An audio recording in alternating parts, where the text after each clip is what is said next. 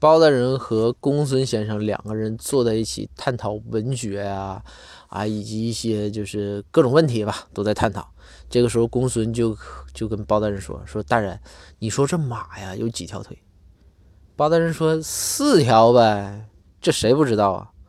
然后公孙就又问：“说大人，你说这个马要是跑起来呢？”包大人当时就说：“公孙，你瞧不起我呀？啊？”马跑起来那么快，我能数得清它有几条腿吗？